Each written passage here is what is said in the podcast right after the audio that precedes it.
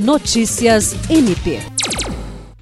O Ministério Público do Estado do Acre, por meio do Centro de Estudos e Aperfeiçoamento Funcional, lançou a primeira edição da Revista Jurídica, publicação cujo objetivo é promover a reflexão e a divulgação científica na área jurídica, possibilitando o diálogo entre MP, mundo acadêmico e sociedade.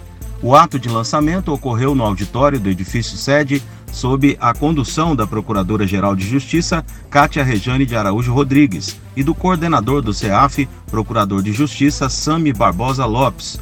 Além dos promotores, servidores e autores participaram da primeira edição da revista.